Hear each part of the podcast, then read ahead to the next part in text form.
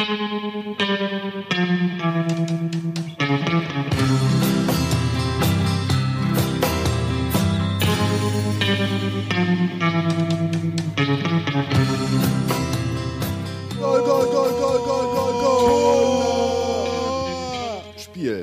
Ein Tor, das sich hören lassen kann. Torschütze David Alaba, FC Bayern München. Zeitpunkt 19. Spielminute. Zum Stande von 1 zu 0. Gegner, da gab es keinen.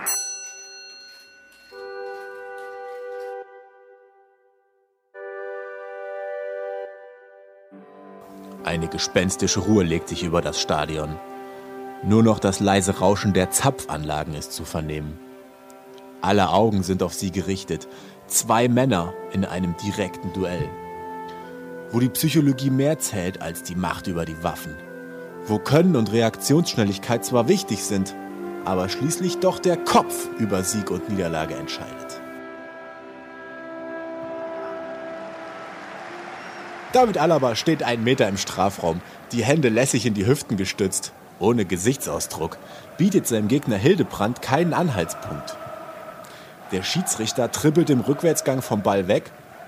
David Alaba mustert den Lauf des schwarzen Mannes. Er hat keine Angst. Ein letztes Ausatmen. Alabas warmer Atem verdampft in der kalten Luft. Seine Augen starren auf den Ball. Er läuft an. Erst langsam sieht Hildebrand dann tief in die Augen.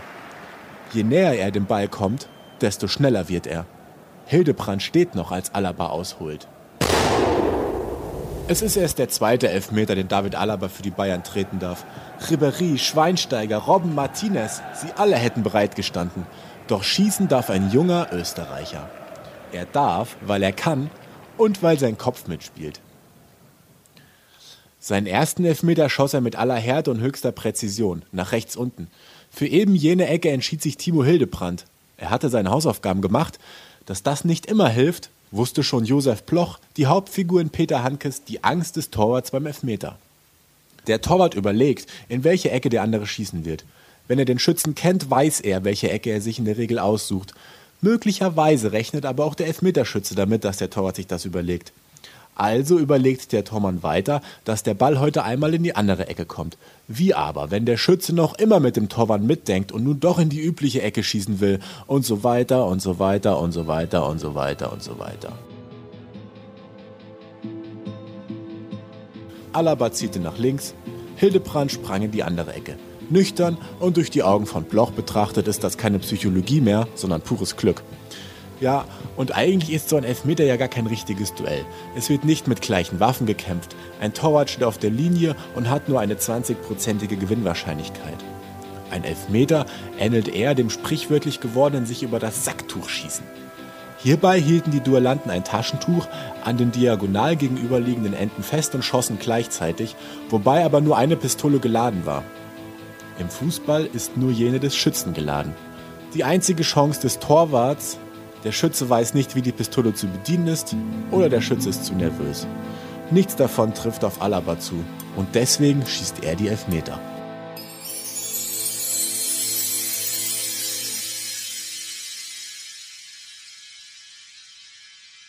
Warte, warte, warte, warte, warte, warte. Einen habe ich noch, einen habe ich noch, einen habe ich noch.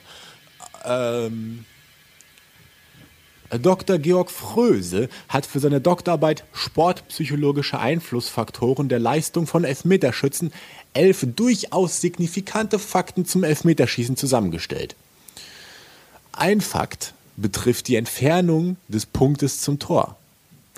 Es sind nicht 11 Meter, sondern 10,98 Meter, also exakt 12 Yards. So steht es im FIFA-Regelwerk, jedenfalls in englischer Sprache. Im deutschen Text stehen natürlich 11 Meter.